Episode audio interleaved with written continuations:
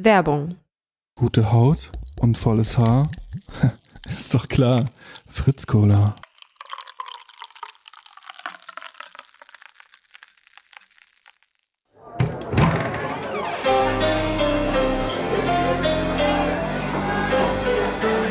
Zum Dorfkrug. Der Podcast von Zugezogen Maskulin. Jeff Mills schwitzt, schwitzt und staunt. Der schwarze, hagere Mann steht hinter seinen Plattenspielern, auf denen sich die neuesten White-Label-Vinyl aus seiner Heimat Detroit drehen. Detroit, diese sterbende Metropole, die gefährlichste Stadt der USA. Seit dem Heroinboom in den 70ern, seit der Crack-Epidemie der 80er, seitdem die Autoindustrie der USA ihre Fahrzeuge günstiger im Ausland produzieren lässt, herrschen Gewalt und Verzweiflung in der einst fünftgrößten Stadt der USA. Diese Düsternis fließt in die Musik von Mills, in den Sound seiner Heimatstadt, Detroit Techno, hypnotisch und gefährlich. Aber die überwiegend weißen Kids hier lieben es. Ekstatisch und gleichzeitig konzentriert tanzen sie, wischen sich den Schweiß aus dem raspelkurzen gefärbten Haaren, trinken Wasser und verschwinden auf dem Klo, um eine Ecstasy mit der Prägung einer kleinen Rakete zu teilen. Jeff Mills schwitzt und staunt. Über diesen Ort, an dem elektronischer Musik eine derartig große Bühne geboten wird, das riesige Fabrikgelände streckt sich über drei Stockwerke über das junge, technoaffine Publikum und über diese Stadt selbst, die wie ein Anti-Detroit wirkt. Eine Nachkriegsinnenstadt, in der man die Zerstörung des Zweiten Weltkriegs unter Beton vergraben hat, eine prosperierende Autosindustrie, vielleicht gepflegte Langeweile. Und mittendrin einer der bekanntesten Techno-Clubs Deutschlands. Und das nicht in Berlin, nicht in Köln, nicht in Frankfurt, sondern in Kassel. Die nordhessische Großstadt, die einzige nordhessische Großstadt, beherbergt zu diesem Zeitpunkt das Stammheim, einen der besten Techno-Clubs Deutschlands, das damals Mitte der 90er in einem Atemzug genannt wird mit dem Ohm und mit dem Tresor, in das internationale DJs eingeflogen werden und das im Gegenzug Events überall auf der Welt organisiert, in London, in Sydney und eben auch in Detroit. Es gibt Fotos aus dieser Zeit, in denen die Euphorie und die Ekstase der 90er zu sehen ist. Glückliche RaverInnen, die unter dem sonderbaren Ornamenten, die an Schnurrbärte im Jugendstil-Look erinnern, tanzen und die Arme in die Luft reißen. Vormals heißt der Club noch Aufschwung Ost und der Name ist Programm, denn über das Zonenrandgebiet kommen viele junge Leute aus dem Osten nach Kassel, raven hier gemeinsam mit Menschen aus dem Westen und internationalen DJs, deren Namen so gar nicht nach Speckkuchen und Ahlewurst, sondern nach Ibiza, London und Berlin klingen. Aber so ungewöhnlich die Location Kassel für einen Techno-Club klingt, der Lauf der Dinge ist hier auch der gleiche wie in allen anderen Metropolen der Welt. Anwohner beschweren sich über vollgeparkte Straßen rund um den Club, über Müll und Lärm, über den Drogenkonsum um den Laden herum. Und im Stammheim wird schlussendlich 2002 der Mietvertrag gekündigt. Nach sechs bzw. acht Jahren endet diese Ära. Und auf Kassel, die einzige Stadt der DDR im Westen, wie die Zeit schreibt, legt sich wieder der Mehltau. Herkules-Denkmal und Fußgängerzone, Waschbärenplage und der internationale Kunstbetrieb, der alle zwei Wochen in Kassel zu Dokumenta einreitet, die nur zu sieben Prozent von den Kasselanern selbst besucht wird. So war jedenfalls ein Studio aus 2002.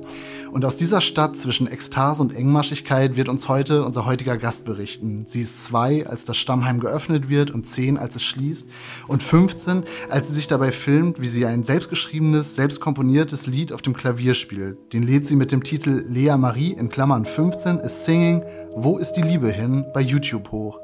Es wird der erste Baustein in ihrer Karriere, dem drei Top Ten folgen, eine Teilnahme bei Sing Mein Song und Features mit Casper und Capital Bra, mit Mark Forster und Samra folgen werden. Heute zu Gast im Dorfkrug ist Lea, 29 Jahre alt, Sängerin aus Kassel. Hallo. Hi. Das ist sehr schön. Wow, was für ein Intro. Dankeschön. Gerne. Na, ich habe mir gedacht, eigentlich finde ich es immer schön, wenn man so ein Intro macht, wo der Gast dann so zu relaten kann und Ja. so weiter und so fort. Aber ich vermute mal, diese Ära dieses Techno-Clubs, das wird nur von außen an dich rangetragen, oder? Oder gibt's da noch so, also ja gut, du wirst wahrscheinlich nicht drinne gewesen sein und äh, also oder aber ist das so eine so eine Legende, die man sich noch so erzählt? Früher war hier richtig was los oder Ja, auf jeden Fall. Ich bereue es ein wenig, dass ich leider dafür ein bisschen zu jung war. Mhm. Habt ihr das erlebt? Wart ihr dort? Nee. Es hätte jetzt sein können, dass ihr, mir, dass ihr mir davon erzählen könnt. Naja, mit so 15, 14. nee. tatsächlich ist das auf jeden Fall was, was viele Leute mit Kassel verknüpfen. Mhm. Aber was ich überhaupt nicht mehr mitbekommen habe und wovon ich auch relativ wenig Geschichten gehört habe, mhm. leider. Für mich waren das dann ganz andere Erinnerungen. Ähm, ja, wahrscheinlich für alle außerhalb von Kassel komplett uninteressant, aber so das Arm, das Unten, das waren so mhm. meine Clubs, wo wir so jedes Wochenende hingegangen sind. Und da lief dann so aber so Rihanna und so, oder? Oder auch waren es Techno? nee, das waren auch so eher so Techno-Clubs tatsächlich. Aha. Nee, das war so meine Rihanna-Zeit hatte ich, glaube ich, ein bisschen früher. Also du hast ja schon gerade gesagt, dass das etwas ist, was keine Kasselaner, das ist richtig, Kasselaner? Genau, es gibt so Kassler, Kasselaner und Kasseläner. Und dann, das ah, okay. ähm, hat damit zu tun, wie lange du da wohnst und ob du schon Familie von früher da hast und so weiter und so fort. Also so keine Ahnung. Ich weiß gar nicht, ich glaube, ich bin Kasslerin. Hier mal ein bisschen Kontext. Tatsächlich unterscheidet man die Einwohner Kassels zwischen Kassler, Kasselaner und Kasseläner. Kassler bezeichnet dabei eine zugezogene Person, Kasselaner eine Person, die in Kassel geboren wurde und Kasseläner eine Person, die mindestens in der zweiten Generation in Kassel geboren wurde. Während die Bezeichnung Kassler nur für jede Person gilt, die in Kassel wohnt oder für jede zugezogene, ist man Kasselaner und Kasseläner auf Lebenszeit, unabhängig vom tatsächlichen Wohnort die Leute von außen können so über das Stammheim erzählen, aber was ist so, was sind so die ersten Sachen, weil ich fand das total schwierig in, für Kassel zu recherchieren, weil das so eine Stadt für mich ist so ein Fleck auf meiner inneren Landkarte. Was sind denn die Sachen, die du vielleicht auch schon seit frühester Kindheit so mit Kassel verknüpfst? Ja, ich erinnere mich schon so an auch so viele, viele Fahrradtouren, die wir früher so als Jugendliche gemacht haben, zu irgendwelchen Seen um Kassel rum oder so. Und eben gerade dieser Bergpark, wo wir uns immer getroffen haben und die Goethe-Anlage und die Aue. Die Aue ist ähm, auch ein sehr schöner, angelegter Park von damals mhm. irgendeinem, oh mein Gott, das müsste ich wahrscheinlich wissen, aber irgendjemand, der viel mhm. Geld hatte früher. Mhm. Deswegen, so grau die Stadt auch erscheint, so grün ist sie aber eigentlich auch. Mhm. Ja, dann wie habt ihr euch so die Zeit vertrieben in Kassel? Also wenn du sagst, du hattest immer ja nette Menschen um dich rum und so eure eure Plätze, also was was habt ihr so getrieben? Ja, ich bin früher sehr sehr viel so mit meiner Mama und meiner Schwester auch in die Natur rausgefahren, weil wir hatten irgendwie Pferde und waren viel reiten und ähm, haben uns da einfach viel so ja gekümmert und waren halt immer ganz viel draußen. Meine Oma hat so ein Grundstück am Wald, so wo wir einfach stundenlang irgendwie gespielt haben, wo ich so Floße gebaut habe und sowas. Tatsächlich Floße in so Gewässern, die ungefähr so 20 Zentimeter tief waren, was unmöglich war, dass dieses Floß schwimmt, weil es ungefähr auch auf dem Boden auflag. Aber es war trotzdem für mich natürlich so wow, ich baue ein Floß. Und das habe ich schon krass in Erinnerung, dass wir da sehr, sehr viel draußen waren. Deswegen, ich habe auch das Gefühl, wenn wir rausgegangen sind, so, dann waren wir nicht unbedingt in Kassel, sondern sind dann eher richtig rausgefahren, so auf dieses Grundstück zum Beispiel. Mhm. Deswegen habe ich jetzt so aus meiner richtigen Kindheit so gar nicht jetzt so krass viele Erinnerungen an Kassel selbst. Also zumindest nicht an die Stadt, sondern äh, natürlich an irgendwie da, wo ich aufgewachsen bin. Aber so als Jugendliche haben wir dann schon so eigentlich jeden Nachmittag irgendwie uns in dieser Goethe-Anlage getroffen und haben irgendwie Musik gehört. Äh, was ist die Goethe-Anlage? Die Goethe-Anlage ist so ein kleiner Park. Wir sind dann alle mit unseren Fahrrädern angefahren. Wir waren immer so eine riesen Fahrradklicke haben uns irgendwo Pizza geholt und haben Musik gehört. Und hast du selber schon, also nicht nur Flöße gebaut, sondern hast du da schon gesungen, eigentlich auch so als Kind? Ich war früher auch schon so in der Grundschule, so im Kinderchor irgendwie so, im, im Grundschulchor und hab schon immer viel Musik gemacht, hab schon so mit sechs Klavierunterricht bekommen, weil ich mir damals irgendwie ein Instrument aussuchen durfte, was, wo ich meinen Eltern unglaublich dankbar für bin, dass ich überhaupt die Chance hatte, irgendwie so diesen Bezug zur Musik zu bekommen. Und habe schon so, ja, mit, ich glaube, zehn oder elf angefangen, so Songs zu schreiben. Das kam einfach irgendwie. Ich habe gar nicht so darüber nachgedacht, warum ich das jetzt mache oder was ich damit erreichen will oder so, sondern das ist so, das hat mich einfach zum Klavier hingezogen. Mhm. Wie so eine unsichtbare Kraft im Prinzip. Und ich habe einfach irgendwie gespürt, dass ich dieses Instrument brauche. Also dein Vater ist Musiktherapeut, ja. oder? Also das heißt, das ist wahrscheinlich auch schon dann immer irgendwie Teil deiner deiner Erlebniswelt dann gewesen, oder? Ja, ja, doch auf jeden Fall. Also ich habe äh, ganz viele Erinnerungen daran, wie er fast jeden Abend irgendwie am, im Wohnzimmer sitzt und am Klavier spielt. Mhm. Und glaube, deswegen habe ich natürlich auch den wunderschönen Klang des Instruments schon kennengelernt, so früh. Also weil als ich angefangen habe zu spielen, war es natürlich klang das alles andere als schön. Wie ist denn so diese Zeit? Ich meine, das ist jetzt so 2007, 2006. Ich habe das Gefühl, gerade deutschsprachige Musik hat zumindest auf der Rap-Seite irgendwie seinen Peak, was so Härte und, und Brutalität hat.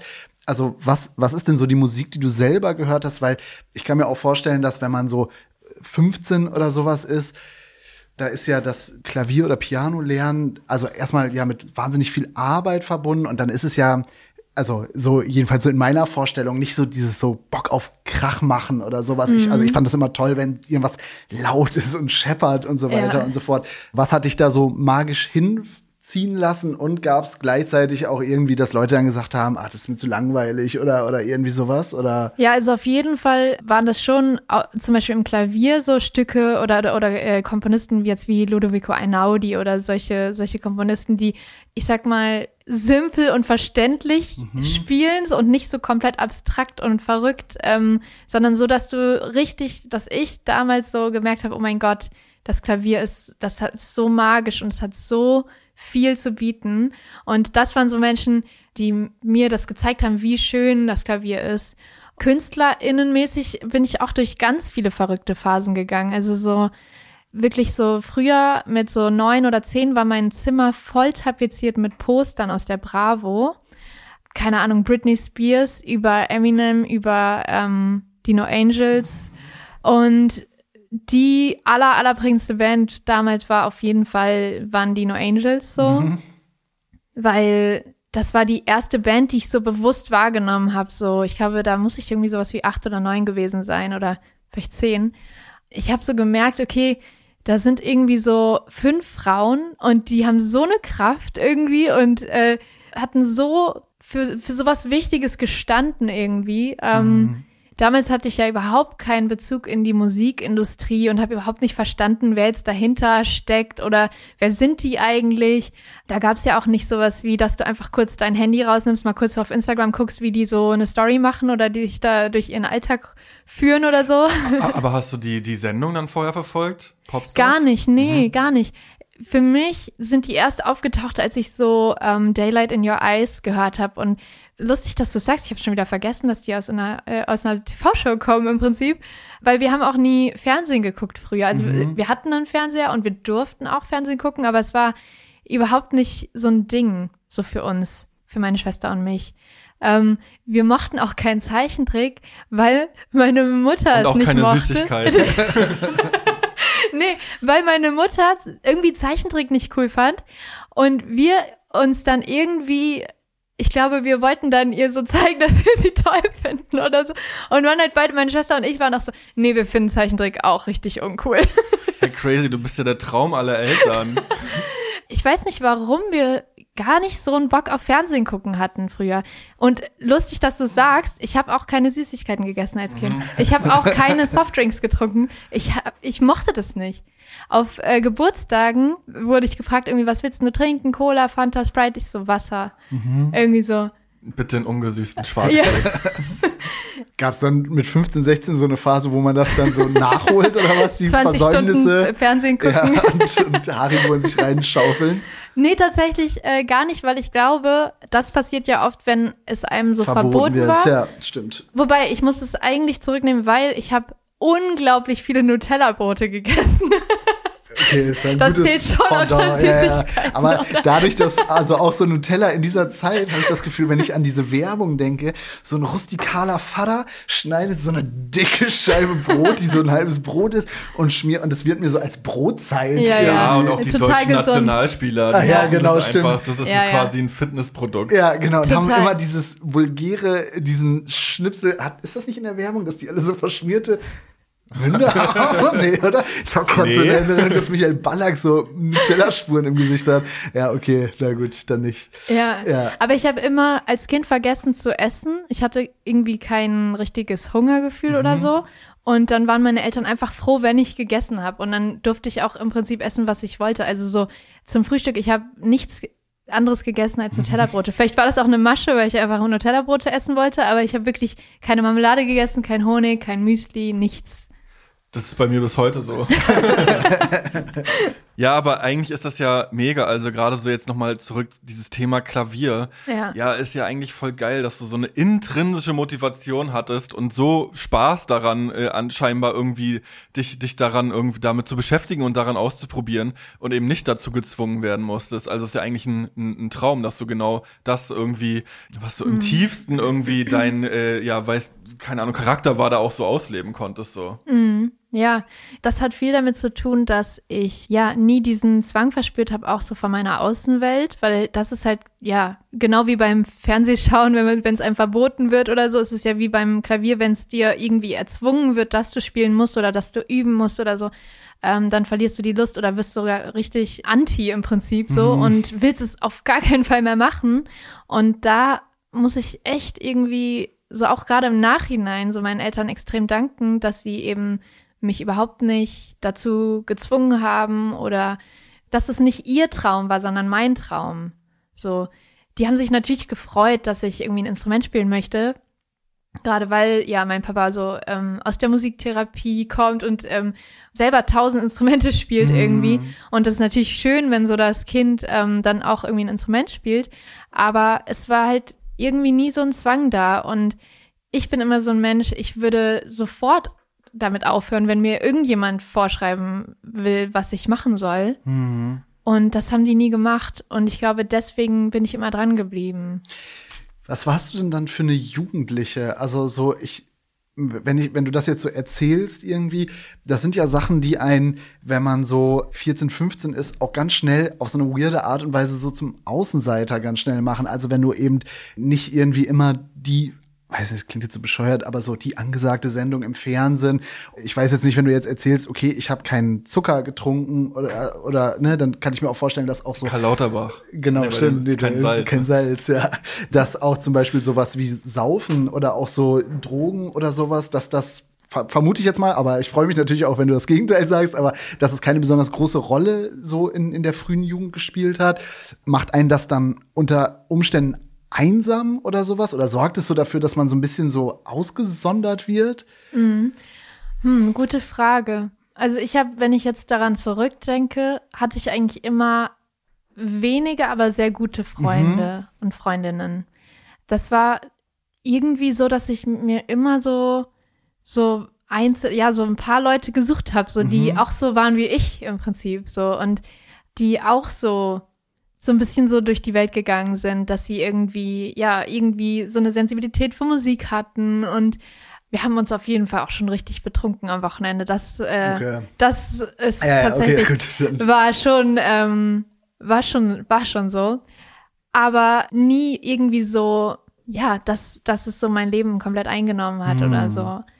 Ja, wenn ich jetzt so zurückdenke, hatte ich schon immer irgendwie Leute in meinem Leben, mit denen ich teilweise auch heute noch Kontakt habe. Oder wenn nicht, dann denke ich aber eigentlich meistens gerne noch an die Zeit zurück. Mhm. Das ist schon irgendwie was mega Besonderes, wenn man so, ja, wenn man gerne an die Jugend denkt, so. Nicht nur, auf jeden Mm. Fall, also auf, oder wo ich, ja, denke, ähm, dass das, da, durch diese Phase muss man gehen, Mhm. so, aber äh, das war jetzt nicht besonders schön. Genau, weil das finde ich nämlich auch interessant, dass so diese ersten Songs, die man bei, bei klar aus so dem Erleben einer 15-Jährigen, aber ja schon alles ziemlich traurig irgendwie ist, Mhm. oder? Also, Schon, also wenn ich jetzt so meine ersten Songs höre, dann denke ich mir teilweise so krass, was habe ich denn dabei gedacht damals? Wo ist die Liebe hin? Haben wir verlernt, sie zu spüren? Und ich war so, oh mein Gott, ich war da 15, was habe ich mir, was habe ich mir denn in dem Moment gedacht? Und ich, ich saß wirklich alleine in meinem im Wohnzimmer und habe diesen Song geschrieben, irgendwie an einem Abend mh, und ihn am nächsten Tag ja aufgenommen so. Und da war kein Output von außen oder dass mir jemand gesagt hat, hey, nimm mal die Zeile oder schreib mal das, sondern es kam wirklich so alles aus mir raus. Und ich glaube schon, dass ich schon auch immer so eine Person war, damals so auf der Suche irgendwie so, wer bin ich selbst, wo gehöre ich hin, wie kann ich es schaffen, irgendwie mich selbst eines Tages mal zu lieben, so Mhm. richtig, so vollkommen. Und das waren immer schon Themen, die mich krass beschäftigt haben. Mhm. Hast du die dann auch ähm, ja in irgendeiner Form veröffentlicht oder, oder, oder jemandem gezeigt, dann schon so die ersten Songs? Ich habe die immer meinen Eltern zuerst gezeigt. Mhm. Also so die allerersten Skizzen, so alles. Also ich habe denen immer alles gezeigt. Und ähm, die haben es immer geliebt. Also es war so, es hat immer so voll besondere Momente im Wohnzimmer, wenn ich dann mich erstmal so acht Stunden eingeschlossen habe, niemand durfte reinkommen und dann irgendwann meinte ich so, okay, ich habe was fertig. und dann mussten, äh, kamen immer alle ins Wohnzimmer und da gab es ein kleines Konzert. und ähm, ich habe immer, ich habe immer viel zu laut das Klavier gespielt, dass man eigentlich die Stimme gar nicht mehr hören konnte und so leise gesungen, dass man nur erahnen konnte, was für ein Song sich dahinter ver äh, verbirgt. Aber das war, das war immer so für mich so ein Safe Space, denen das zuerst zu zeigen. Und dieses ganze auf YouTube veröffentlichen, das kam viel später. Aber jetzt bist du ja eine äh, sehr erfolgreiche Musikerin. Gab es irgendwann mal den, den, den Plan oder, oder hast, hast du dir das ausgemalt, dass das dein, dein Leben so diesen Verlauf nimmt? Oder war das mal irgendwie eher so ein Traum, ey, vielleicht irgendwann, weiß nicht, werde ich dann doch das mehr Leuten zeigen und damit auch Geld verdienen? Ich wusste immer, dass ich Musik machen möchte und ich wusste immer, dass ich keinen richtigen Plan B habe. Und das war natürlich ein bisschen, bisschen beängstigend, aber ich habe immer versucht, äh, es mir nicht anmerken zu lassen und habe dann immer so Plan B und C entwickelt, die ich aber eigentlich nie machen wollte. Hm, das Zum Beispiel, das Studium ja, genau, Hannover. genau. Ja. Ich habe dann studiert in Hannover, Sonderpädagogik und Musik und da habe ich auch extrem viel gelernt für mich selbst, aber auch äh, für meine Musik. Aber ich wusste, ich werde, es müsste viel passieren, damit ich Lehrerin werde. Ich kann allein, ich kann nicht um sieben Uhr aufstehen, das geht nicht. Hm. Aber ich wusste von Anfang an, dass ich eigentlich äh, Musikerin und Sängerin werden möchte. Aber dadurch, dass es halt so, dieser Weg so unwahrscheinlich ist, dass der funktioniert, wusste ich natürlich, dass ich was anderes auch noch für mich irgendwie ähm, im Hinterkopf haben muss. Hm. Gibt es berühmte Kasseler Musiker oder Musikerinnen? Kaselena. Ob es die gibt? Das- Ja. Naja, Milky Chance sind ja äh, Ah. mit mir auf eine Schule gegangen. Äh, Mhm. mit denen habe ich auch immer so einige Lagerfeuerabende verbracht Mhm. damals. Die hatten äh, hier im Raum Anwesender mal auf großer Bühne gedisst. Ja, ja, ja, auf, ja. Aber es ist ja, Milky Chance und ich sind so mittlerweile insofern Ja? alles gut, ja. Also es ist mir nicht, äh, ist, äh, Peace am Milky Chance, meine Brüder, meine Kasseler Brüder. Ich wünsche euch alles Gute. Ja, okay, Milky Chance, Ja, ja. ich überlege gerade, ob noch irgendjemand, der mir jetzt gerade nicht einfällt, habt ihr irgendwas bei eurer Recherche gefunden? Was Ich erinnere mich da- nur an eine Line von Savage über MC René. Köln, Berlin, Berlin, Kassel. Reen kommt und geht als Reen die Assel. Aber das ist das Einzige, wo ich wusste, ah ja, da in einem Song von Savage und Echo damals noch gibt's, äh, wird Kassel mal genannt. Aber nee, sonst ähm, ist das für mich, ja, Ja, das ist Fleck. Wahnsinn, dass es äh, in Deutschland so große Städte gibt und man aber von denen eigentlich nichts mitbekommt und über die nichts weiß. Ja, voll. Aber was hast du dann zu der Zeit selber für Musik gehört? Also Rihanna, äh, No Angels hast du jetzt schon genannt, Mhm. aber ähm, wenn das jetzt so eine Techno-Stadt auch in den 90ern war, hat das noch eine Rolle gespielt? Oder hat Rap für dich eine Rolle gespielt? Nicht so sehr für meine eigene Musik. Aber ich hatte auf jeden Fall mal, ähm, Hast du selber mal gerappt? nee, tatsächlich nicht. Nee. Okay. Sorry, ich bin dir ins Wort gefallen. Mal schauen, was noch passiert. Ja. Ähm, ich habe tatsächlich auch mal eine kleine Bushido-Phase gehabt. Da war Aha. ich auch in der Stadthalle in Kassel auf dem Konzert. Das war cool. ähm, ja, auf jeden Fall Bushido, damals. Bushido-Phase heißt auch dann irgendwie äh, im Internet dann dann so diese Bilder, wenn die jetzt hier wieder so ausgegraben werden, einfach so ein so ein Pressebild von ihm, wo er so traurig in die Kamera Ja, äh, in ja. die Kamera guckt und dann so mit so Schrift und mit so Schmetterling und Herzen, ich vermiss dich Baby und so. Ja, genau, diese ganzen Kalendersprüche, stimmt, die gab's auch damals, stimmt. Die hatte man so, als man so eigene, kennt ihr das noch? Hattet ihr sowas auch, so eigene Blogs?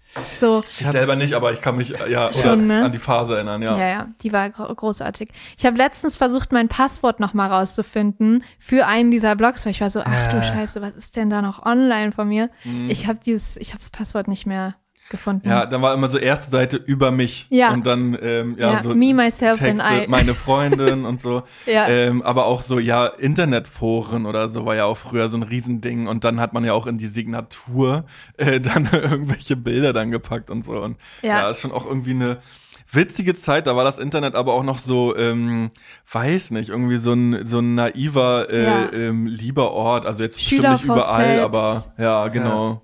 Also das waren, das waren schon krasse Zeiten und was ich daran krass genossen habe jetzt im Nachhinein, wenn ich so daran zurückdenke, dass man nicht immer und überall erreichbar war.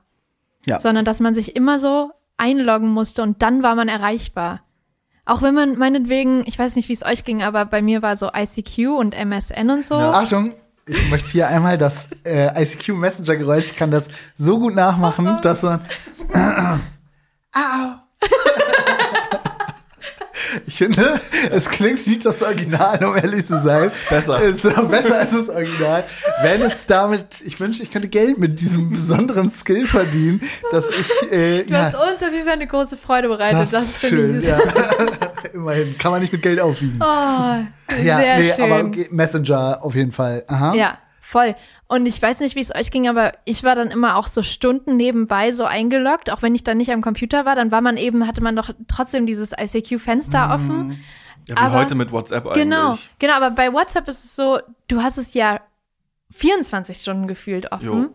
Also außer, ich weiß nicht, ich mache mein Handy nachts in Flugmodus. Das ist das die einzige Zeit, wo ich mal nicht erreichbar bin. Mir fällt immer diese Geschichte ein, es gab mal irgendwann so eine Schießerei in den USA, das war so ein Amoklauf in einem Kino, glaube ich.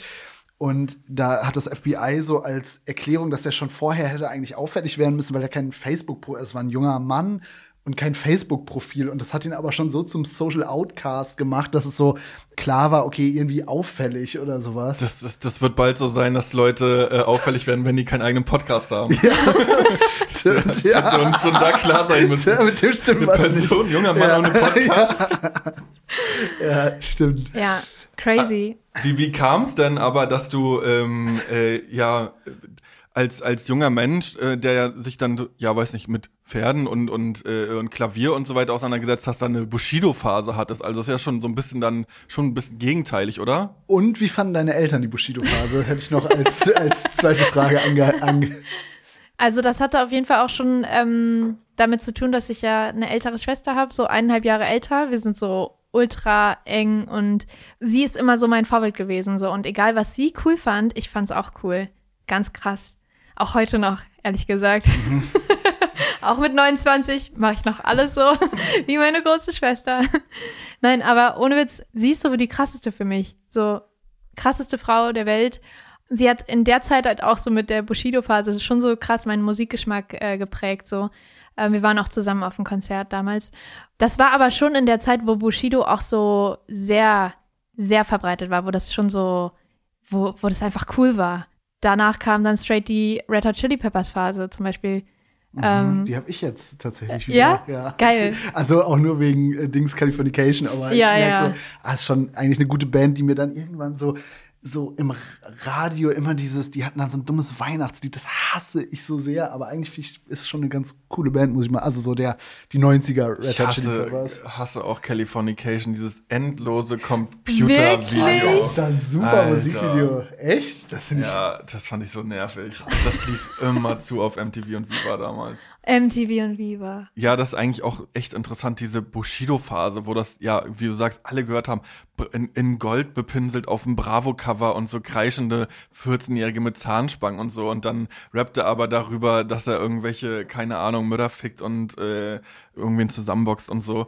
Und, ja, aber der ähm, hatte doch dann auch so diese Janine-Phase und so. Also, naja, genau, auf jedem Album gab es dann immer so, äh, du bist unendlich süß, weil du mein Pfirsich bist und Ja. so. So diese.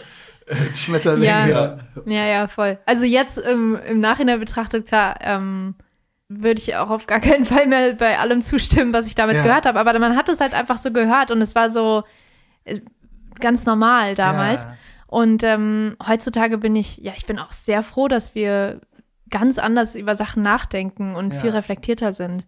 Ob es jetzt äh, daran liegt, dass ich nicht mehr 13 bin oder ob es daran liegt, dass einfach unsere gesamte Gesellschaft irgendwie gerade aufwacht oder zumindest ähm, eine große Blase aufwacht. Ja, ich vermute mal eine Mischung aus beiden. Ja. Mich würde noch mal interessieren, weil du ja auch jemand bist, der mal in dem Alter auf einem Bushido-Konzert war. Wie ist denn so, also, wie, wie fühlt sich denn so ein, ich war nämlich noch nie auf einem Bushido-Konzert und ähm, wie Stadthalle Kassel, Bushido 2007 oder sowas. Wie, wie war da so, also was war so die Zusammensetzung des Publikums und wie war das so? Viele Typen, die aussahen ähm, wie Bushido, weil sie sich auch so an, also weil sie auch, glaube ich, sich sehr krass daran orientiert haben. Ja. So. Und Das war viele. eine Stilikone. Ja, Ich ja, kenne zwei ja. Leute, die, die ein ähnliches Tattoo, also ich kenne sogar einen, der sich das Bushido B einfach, weil der mit Nachnamen krass. Brunstein heißt. Und äh, ja, ja, sorry, erzähl weiter. Ja. Ey, ich heiße mit Nachnamen Becker, vielleicht soll ich auch mal Ja. darüber nachdenken. ähm, ja, und viele kreischende Mädchen Mhm. und Frauen, auf jeden Fall. Ähm, das war, das war ganz krass so. Ja. Absolut krasse Fan, äh, Gekreische und äh, Fanliebe. ja. So. Werbung. Nach einem harten Tag in der Säuremine, voll Entbehrung und der Arbeit, da gönne ich mir immer einen ganz besonderen Feierabend. Mit Fritz Cola. Mmh. Wenn ich jetzt so nochmal so rekurriere auf die Einleitung, gab es dann noch eine richtig aktive Techno-Szene bei euch? Und so eine, so eine Techno-Szene, da denke ich auch direkt eigentlich dann an äh, chemische Drogen und, und was weiß ich. Also war sowas ein Thema? Bei uns oder, oder in meinem Freundeskreis überhaupt nicht. Also Techno im Sinne von ins Arm gehen und so weiter, was ich gesagt habe, das schon, aber jetzt nicht, oder vielleicht habe ich es auch nur nicht mitbekommen, aber es wurde natürlich gekifft irgendwie und getrunken, aber so chemische Drogen überhaupt nicht. Ich habe das Gefühl, das kam alles erst so in den Jahren danach. So. In deiner Berlin-Zeit. nee, so ja, aber ähm, so in der in der Zeit, weiß ich nicht, wo richtig so chemische Drogen so zum weiß ich nicht, zur normalen Partydroge geworden sind. Das war nicht damals, als ich so mit 16, 17, 18 feiern gegangen bin. Mhm. Ich weiß nicht, wie es euch damit ging, aber so Na, also ich, für mich muss ich schon sagen, dass ich auch das Gefühl habe, dass es dann doch noch mal mehr Mainstream geworden ist. Also ich hatte auch so das Gefühl, dass so, weiß ich nicht, sowas wie MDMA oder sowas, das war ja, also in meiner Weih, Mann, ne, ich bin jetzt auch nicht so super into it sowas gewesen, aber da hatte ich schon das Gefühl, dass es dann so so um 2010 so ein komischer Mini-Main, so ein Hype war irgendwie. Ich muss an so Materias, dieses lila Wolken und so, dass so diesen ganzen Zeitgeist so geatmet hat. Aber ja, das ist auch schon sehr viel später. Ich weiß es nicht, keine Ja, Ahnung. man ist auch hier in so einer, in so einer Bubble irgendwie, ne, wo man ja das Gefühl hat, äh, dass die Leute, also dass, dass Kokainkonsum jetzt so den, die Rolle vom, was früher eigentlich vielleicht mal so Kiffen war, so eingenommen hat. Und auch so, so Kram wie so Microdosing und so, ne, das so, äh, aber nee, bei mir war damals das auf jeden Fall Thema. Und ich weiß auch, dass auf Bushido-Konzerten, obwohl der ja immer so äh, Anti-Kiffen war, weil er, glaube ich, auch mal da schlimme Erfahrungen gemacht hat, aber dass da auch immer ordentlich gekifft wurde. Auch. Mhm. ja. Ja, aber bei mir waren Drogen irgendwie nie ein krasses Thema.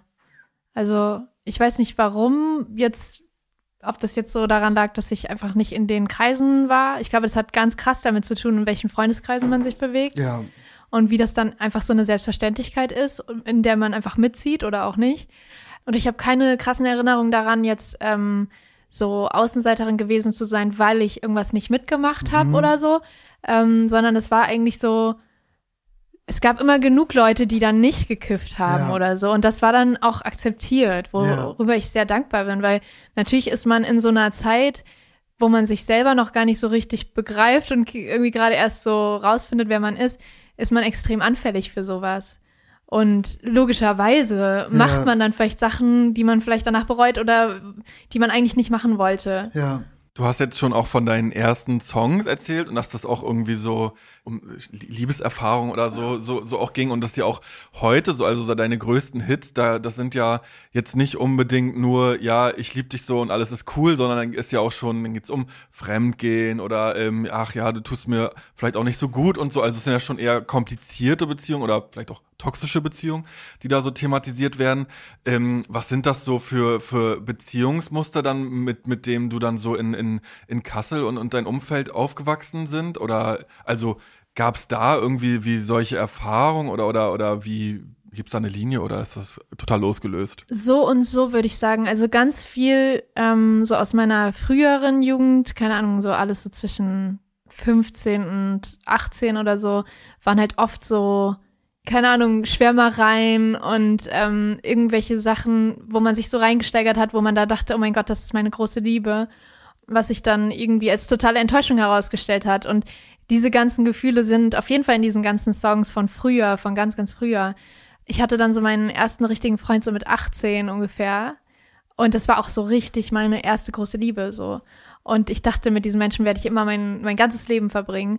Und habe auch äh, nach der Trennung dann, zwei Jahre später, glaube ich, ähm, so mein ganzes erstes Album drüber geschrieben. Also mm. Vakuum, mein Album handelt von dieser Person. Mm. So von Song 1 bis Song 12 irgendwie.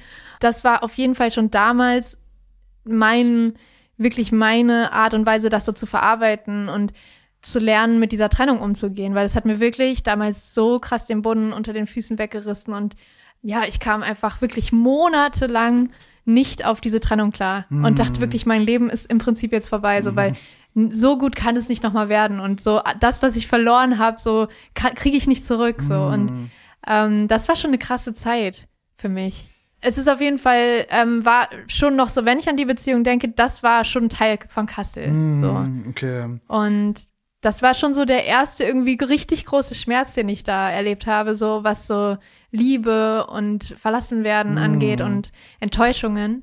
Bist du heute noch äh, oft in Kassel? Ich versuche auf jeden Fall so regelmäßig äh, vorbeizuschauen, gerade wegen den Menschen. Ich würde sagen, so alle zwei Monate vielleicht also Kassel hat ja so diese tricky Größe, wenn man so wegzieht, weil es so noch groß genug ist, um so drin kleben zu bleiben mhm. irgendwie. Aber das stand für dich nicht zu dir, also du wolltest raus. Auch. Also ich meine, ja. du bist ja dann eh auf einem anderen Kontinent erstmal für ein halbes Jahr und äh, dann nach Hannover. Ja, also Raus in ja, die Welt. Die große, große Welt, ja. ja. ich weiß jetzt nicht so abfällig, aber ja. Ja, ja, ja, nee, voll. Wie ist denn das, wenn man von Kassel nach Hannover kommt? Vom Regen in die, nein, ja. so wollte ich jetzt nicht sagen, aber ist, hat sich das angefühlt, wie in eine Großstadt zu gehen, oder? Nee, überhaupt nicht. Aha. Es war eigentlich so, als würde ich noch mal nach Kassel, nach Kassel ja. nee, weil, ähm, Hannover hat tatsächlich, also gar nicht. Viele Seiten, die Kassel wohlbekannt, ja, okay, ja. Ja, Hannover hat ja doppelt so viele Einwohner wie Kassel oder noch mehr. Ich glaube sowas wie 500 irgendwas 1000. Aber es fühlt sich an wie genau von der Größe wirklich wie Kassel so. Und ähm, ich glaube auch deswegen fiel mir das überhaupt nicht schwer dahin zu gehen und auch mich einzuleben, weil es so ähnlich ist. Ja. Es ist ja auch tatsächlich nur irgendwie eineinhalb Stunden weg von Kassel. Ja. Ich wusste auch immer, dass ich irgendwann mal nach Berlin gehe, aber ich wusste in dem Moment, dass ich noch nicht bereit war, so einen großen Schritt zu machen dann. So von Kassel nach Berlin, weil ich, ich wusste, dass ich hier in Berlin nicht genug hab, so an was ich mich klammern kann. Und diese Stadt, ja, kann einen halt auch einfach komplett fertig machen, wenn man, wenn man nichts hat, so. Ja. Was man, weiß ich nicht, wo, ohne Plan. So, es ist sehr, sehr schwierig in dieser Stadt. Na, ich finde, man kann ja auf jeden Fall gut verschluckt werden ja. irgendwie. Also es klingt immer so, so, jo, diese Stadt frisst dich auf und so, aber ich kenne echt Leute, die das nicht, also so, das klingt so dramatisch, aber die dann so einfach ja. so versumpft sind und ja, ja, ja super viele Leute, die also glaube ich auch direkt im halben Jahr gecheckt haben, ja, ich glaube, das ist nichts für mich, ich ziehe zieh wieder zurück so. Ja. Mhm. ja, und irgendwie Hannover war für mich nochmal so ein mega wichtiger Abschnitt, weil ich war nicht so weit von Kassel weg und konnte auch immer nach Hause so, wenn ich, wenn ich es irgendwie gerade nicht mehr ertragen mhm. habe, so, weil ich habe schon eine extrem enge Beziehung auch zu meinen Eltern und damals war es noch viel, viel wichtiger, so, dass ich, dass wir uns einfach regelmäßig sehen. Und ich bin so, auch schon so, alle drei Wochen war ich schon zu Hause ja. damals. Und da war ich einfach in dem Moment noch nicht bereit, so weiter wegzugehen, so. Das kam dann erst dann mit der Zeit, als ich dann in Hannover irgendwie mein Studium so halbwegs beendet habe, irgendwann nach 13 Semestern oder so. Hast du es erfolgreich Und, beendet? Oder? Ja, aber ich habe so ähm, meine Bachelorarbeit, die man eigentlich so in sechs Semestern fertig macht, habe ich dann noch so auf Tour fertig geschrieben. Es war so stressig. Ja, ja. Ich habe noch so vor dem Konzert zwei Stunden geschrieben, nach dem Konzert zwei Stunden Alter. geschrieben, weil ich musste auf der Tour fertig werden. Es war wirklich nicht so geil. Ja. ähm, hatte so 20 Bücher mit und oh, so, es war schon ein bisschen, bisschen Hölle, so. Aber ähm, ich habe es dann nach 13 Semestern beendet, weil ich habe dann gemerkt, okay, wenn du äh, zwölf Semester überschreitest für den Bachelor, dann musst du äh, Langzeitgebühren, Langzeitstudiengebühren zahlen. Mhm. Und ich war so, oh nee, mhm. gar keinen Bock mhm. drauf. Okay, ich muss mich jetzt echt beeilen. Und dann habe ich das halt so auf Tour noch irgendwie versucht zu schreiben. Ähm, Oh, da ja. hätte es mir in den Fingern gejuckt, glaube ich, irgendein so ein Ghostwriter Ja, oder sowas. Das gibt's ja. ja. ich glaube, man kann sich das so im Internet Aber mittlerweile dafür so war ich dann zu stolz. Tag okay. 32. Aber es war wirklich, ich war so, oh Mann, irgendwie, es läuft mit der Musik so gut. Es war irgendwie, wann war das denn? Ähm, Ende 2018 habe ich die Ja. abgegeben und da lief das schon voll gut und ich war so, oh, ich will das jetzt noch, ich will das jetzt noch selber schreiben, so. Ja. Einfach für, für mein Gefühl. voll, ich kann verstehe das auch vor allen Dingen, wenn man so ja, weiß ich nicht, wenn es so kurz davor ist, so richtig Ja. abzugehen, irgendwie, dass es sich auch gut anfühlt, wenn man so diesem Leben so, ja, weiß ich nicht, richtig Tschüss sagt irgendwie Ja. und das so zu Ende bringt. Äh, ja. Absolut. Wo bist du so weggegangen in Hannover? Ich habe Hannover tatsächlich als, als sehr gute Zeit in Erinnerung, in der ich sehr viel über mich gelernt habe, über, über die Liebe, ähm, wieder sehr viele Geschichten eingesammelt habe, über die ich geschrieben habe. Ja, in der ich auch tatsächlich ähm, das Musikmachen nochmal ganz anders kennengelernt habe, weil ich da ähm, mit einem Freund zusammen auf Hut immer gespielt habe, in Bars und Kneipen. Mhm, auf Food heißt. Auf Hut so, genau, Mhm. reingehen, sagen, hallo, wir würden gerne hier spielen, dürfen wir? Und dann irgendwie ein paar Songs und dann mit dem Hut rumlaufen. Und so habe ich tatsächlich mir auch so meine, meine Jahre ein bisschen so finanziert, dass wir immer so, wenn das Geld knapp war, war es so ein bisschen so, ah, wollen wir wieder, wollen wir wieder ähm, äh, auf Kneipentour gehen, haben wir es immer genannt. Mhm. Sind dann meistens irgendwo komplett versackt, weil wir dann immer so eine Kneipe als letztes angepeilt haben, in der wir dann äh, ja bis 5 Uhr morgens saßen und manchmal auch bis da noch Musik gemacht haben. Mhm. So. Was verdient Ähm, man an so einem Abend? Ganz unterschiedlich. Ähm, es gab tatsächlich auch so Viertel, die Südstadt, wo die Leute einfach mehr gegeben haben und dann der, äh, weiß ich nicht, Linden, wo es, wo, wo die Leute zwar Bock auf die Musik hatten, aber weniger Geld hatten, glaube ich. Mhm. Das hat man schon gespürt, aber wir sind nie dann mehr in die Südstadt gegangen, sondern haben eigentlich immer versucht, so alle Viertel so gleichermaßen so ein bisschen zu bespielen. Mhm. Ähm, Südstadt ist dann so ein schickes Viertel, oder Bisschen was? schicker, Mhm. ja, ja. Und ähm, aber was haben wir denn da so verdient? Vielleicht sowas wie zwischen 50 und 120 Euro am Abend. Okay. Ich hatte jetzt Angst, dass du wirklich eine Summe sagst, wo ich so denke, fuck, das ist echt viel Geld. Warum so. hab ich das nicht Ja, ja, gemacht? genau sowas. Oder, nee, ja. manchmal, es kam dann mal vor, so dass jemand irgendwie einfach mal so ein Fuffi reinwirft Mhm. und man ist so, oh mein Gott, das hat er nicht gemacht oder so. Also so richtig crazy damals, so, Mhm. Wo man, wo man wirklich so war, okay, eigentlich brauchen wir nicht weiter rumziehen. Ja, Eigentlich haben wir genug. ja. So. Ähm, aber das hat, das hat mich extrem abgehärtet und mir richtig krass gezeigt, worauf es auch ankommt beim Live-Spielen. So. Weil ich war so schüchtern früher. Mhm. Ich ähm, habe auf meinen ersten Konzerten habe ich einfach nicht Danke gesagt, weil ich vergessen habe. So, ich habe einfach einen Song gespielt, abgewartet. Aber es hat auch was Geiles. Rockstar-mäßiges irgendwie, wenn man so am besten noch mit dem Rücken zum Publikum. ja. ja. Aber das war, das war eine krasse Probe für mich, so herauszufinden, wie fühlt sich's an, auch so Ablehnung so richtig ultimativ zu spüren zu bekommen. Äh, aber jetzt zum Thema Resonanz, ich, ich frage mich gerade, gab es mal Resonanz von äh, Personen, äh, die sich in deinen Songs wiedererkannt haben? Also jetzt irgendwie, ja, weiß ich, Beziehungspartner oder so? Also ich könnte mir vorstellen, dass mein erster Freund auf jeden Fall ähm, damals sehr krass gecheckt hat, dass das Album über ihn war, aber wir haben darüber nie gesprochen. Hm. Es gab dann eine Situation, wo der Mensch, über den ich leiser geschrieben habe, dann irgendwie mir geschrieben hat, nachdem wir auch Wochen und Monate nichts voneinander gehört hatten. Und dann so meinte, ey, krass, ich habe irgendwie gerade deinen Song im Radio gehört. Mega, freut mich voll. Und ich war so, cool, danke. Mhm. Aber so eigentlich auch so, da war ich dann auch auf jeden Fall schon drüber irgendwie hinweg und ähm, war dann auch okay damit. Aber dachte so in dem Moment so, ach, lustig. Du hast es immer, also du checkst es auch heute nicht.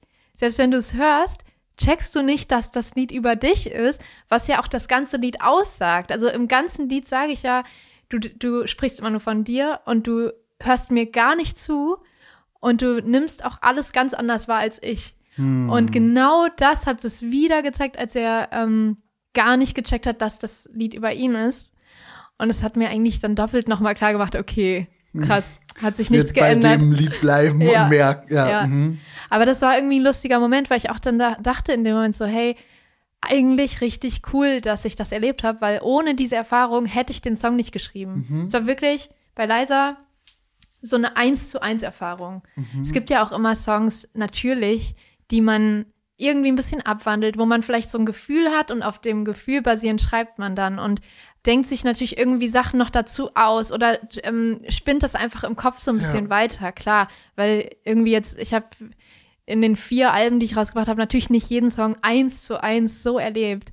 Viele davon, aber nicht alle. Aber bei Liza war es wirklich so, alles, was ich sage in diesem Song, ist halt der, äh, ja, ist genau aus dieser Realität entstanden. Und ähm, hätte ich diesen Menschen nicht getroffen und hätte ich das nicht erlebt, dann hätte ich diesen Song nicht geschrieben. Mhm. Und was mich noch äh, interessieren würde, also verfolgst du noch, äh, was, was in Kassel so passiert? Also zum Beispiel das letzte, wo ich Kassel jetzt wahrgenommen habe in den Medien, war so der Mord an Walter ja. Lübcke. Ist das irgendwie äh, ein Thema gewesen? Oder, oder also was, was denkst du dazu? Auf jeden Fall. Also da finde ich, kommt es jetzt nicht so sehr darauf an, wo das jetzt stattgefunden hat. Natürlich ist es sehr, sehr besorgniserregend, dass Kassel ähm, da eine größere Rolle spielt, ja auch jetzt nicht zum ersten Mal. Stimmt, der NSU ist doch da auch dieses, äh, ja. dieses Internetcafé genau. äh, mit diesem V-Mann, der da, ja, ja. Mhm. Also es ist auf jeden Fall eine Stadt, wo öfter schon mal, ähm, die öfter in die Schlagzeilen gekommen ist, deswegen, was natürlich super besorgniserregend ist. Das ist auf jeden Fall was, ähm, was mich total beschäftigt und ähm, wo man natürlich ein ganz anderes Gefühl hat, wenn man aus dieser Stadt kommt. So, weil man die Orte kennt, ja. wo das passiert ist. Und auch wenn man die Menschen nicht kannte, natürlich man trotzdem irgendwie was man mit dieser Stadt krass verbindet. Und, und, und da vor Ort, wie wurde das bearbeitet bis heute? Also gab es da eine, noch, noch eine weite auch irgendwie gesellschaftliche Aufarbeitung oder, oder wie, wie, wie spricht man in, in Kassel so darüber? Das ist ja 2019 passiert und ähm, da habe ich ja schon lange nicht mehr in Kassel gewohnt, weswegen ich jetzt nicht so, ja, wirklich so die Kommunikation und die Reflexion so in der Stadt mitbekommen mhm. habe. Aber natürlich irgendwie habe ich Zeitungsberichte gelesen und habe mit meinen Eltern gesprochen. Das ist auf jeden Fall was, was natürlich dann die Stadt selbst noch mal viel mehr erschüttert als jetzt, wenn man das so aus Berlin heraus hört oder Aber so. Aber Moment, dann müsstest du ja noch in Kassel gelebt haben, zum Beispiel bei dem Mord an dem Mann im Internetcafé, ja, oder? Ja, ja, ja, auf jeden Fall. In welchem Jahr war das? 2006, krass, da war ich 14. Ja, ja. weil ich stelle mir jetzt auch so vor, dass so oft in Kassel nicht jemand erschossen wird, ja. oder? Also Ja, absolut. Also verrückterweise habe ich das damals, ich glaube, schon mitbekommen, aber ja. es noch gar nicht so richtig verstanden. Ja. Ähm, weil ich gar nicht, ja, gar nicht, dadurch, dass ich auch selber nicht betroffen bin, ja. mich damit nicht auseinandersetzen musste zu dem Zeitpunkt so und erst als ich irgendwie mich als, als mein Horizont irgendwie so viel erweitert war, dass ich mich so für diese politischen Dinge, dass ich das verstehen kann. Erst da habe ich das so richtig begriffen, was da passiert ist. Und man muss ja auch sagen, 2006 galt das ja noch als so irgendwelche Morde, mm. die halt vermutlich. Und es war ja auch verschleiert. Also es war ja damals gar nicht aufgeklärt, ja, sondern das genau. hat ja genau. Jahre, soweit ich mich erinnere, irgendwie noch gedauert, ja. dass das überhaupt mal ähm, aufgearbeitet wurde, 2000. richtig. 11 oder 10, 11, ja. Ich erinnere mich noch, dass das auf der Documenta sehr krass ähm, aufge also nicht aufgearbeitet, aber eben sehr, sehr krass Thema war. Mhm. Und schon, ja, aufgearbeitet, aber auch, ja, in, in Arbeiten dargestellt, ja, verarbeitet ja, wurde, genau. Ja. Genau. Ja, dann schön, dass du da warst, Lea. Vielen, ja. vielen Dank ähm, euch. Und dann viel Erfolg weiterhin. Ja, ja danke. Mach's gut. Tschüss. War sehr schön. Danke Ciao. euch.